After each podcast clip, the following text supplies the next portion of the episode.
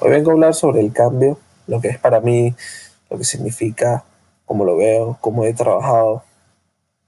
Y siento que ah, mucha parte de mi vida me asustó el cambiar en todo sentido, porque uno se acostumbra, yo me acostumbré muchísimo a lo conocido, y un cambio es algo desconocido, es algo que no sabes cómo va a terminar ni nada. Y sin importar qué tan mal lo conocido era para mí, qué tan estresante, dañino, tóxico, triste era, el cambiarlo me asustaba muchísimo más que el quedarme. Creo que también eso entra mucho en lo que es la zona de confort y todo, porque tu zona de confort es eso, es lo conocido, es lo que estás acostumbrado y el buscar un cambio siempre te va a asustar porque estás en tierras desconocidas, no sabes qué es lo que va a pasar, no sabes, no controlas nada de eso. Y te asusta, te, me asustaba muchísimo, me, me da mucha ansiedad. Hasta que me di cuenta de que cuando llegué a cierto punto de quiebre en mi vida, donde estaba anímicamente, mentalmente, en lo más profundo, que tenía que cambiar, de que había algo que tenía que ser diferente, que no podía seguir viviendo mi vida de la misma manera que lo venía haciendo.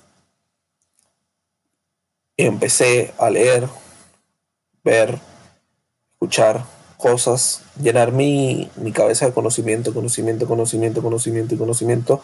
Durante mucho tiempo creí que al hacer eso mi vida cambiaría. Que las cosas iban a ser diferentes, que mañana ya todo lo, lo que me hacía daño ya no iba a estar. Hasta que me di cuenta que sin importar cuánto conocimiento adquiera, si no lo aplico, no voy a cambiar.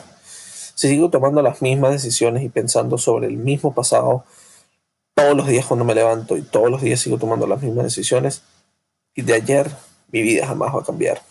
Sonará algo muy obvio y algo muy simple, pero es algo muy difícil de cambiar, algo muy difícil de no hacer porque ya es un programa establecido en tu subconsciente que te controla.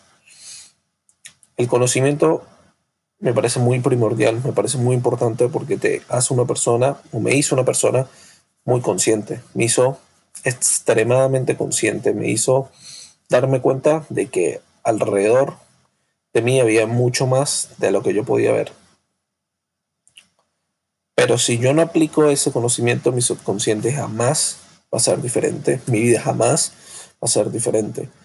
Nosotros somos 95% al día, trabajamos con el subconsciente y 5% con nuestro consciente.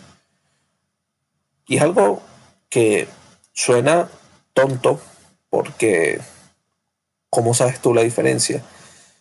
Y mientras más eres consciente, más sabes la diferencia porque más te das cuenta cuando haces las cosas por voluntad propia y cuando tu cuerpo las hace simplemente porque ya está acostumbrado a hacerlas.